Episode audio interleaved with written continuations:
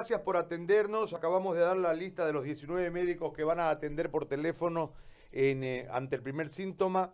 Estamos tratando de generarle una orientación a la ciudadanía. Hemos contactado durante toda esta cuarentena al doctor Flores de La Paz, que nos ha ayudado muchísimo y ha ayudado a la gente de forma eh, muy abierta. Y, este, este tema de la facultad en, en Santa Cruz, sin ninguna duda, también va a colaborar a la gente.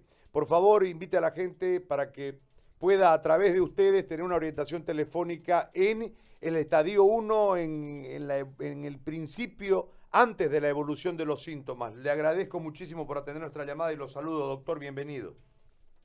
Muchísimas gracias, querido José Gary, de verdad este, complacido de recibir una llamada de, su programa, felicitarlo de verdad porque lo seguimos y escuchamos muy muy atentamente toda la, la orientación que han estado haciendo.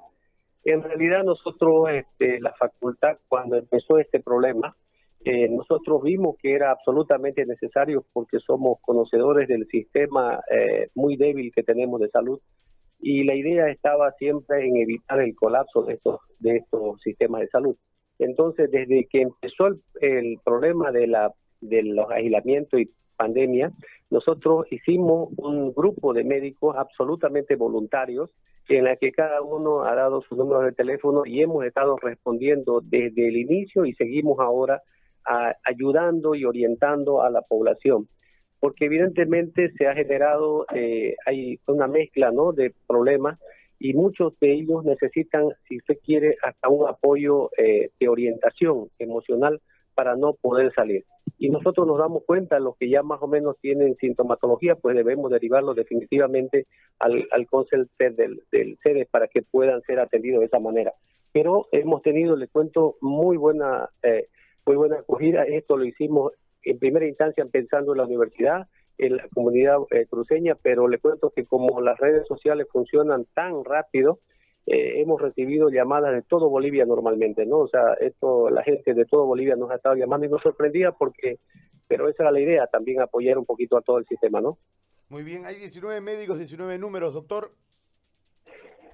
Sí, en realidad son 21, probablemente faltan dos más que no están en ese listado, se lo voy a pasar luego, porque también está el doctor eh, el doctor Héctor Solís y está el doctor Hugo Cuellar que nos han estado ayudando, aparte de, todo lo que escuché que usted nombró, eh, porque en realidad eh, fue absolutamente voluntario y entonces todos estos colegas de distintas especialidades, porque por ejemplo, en mi caso, yo soy cirujano, soy médico cirujano y he trabajado toda mi vida en el Hospital San Juan de Dios. Eh, mire, usted eh, le ha tocado en una época crítica, el hospital ahora está de aniversario, en un hospital hospital que ha dado todo lo que ha tenido que dar siempre a este pueblo cruceño, ¿no? Hay neumólogos, eh, oftalmólogos, hay dermatólogos, ginecólogos, pediatras, médicos generales, eh, cardiólogos en esa lista y cada uno decía cabalmente la especialidad para que podamos ayudar y asistir a la población.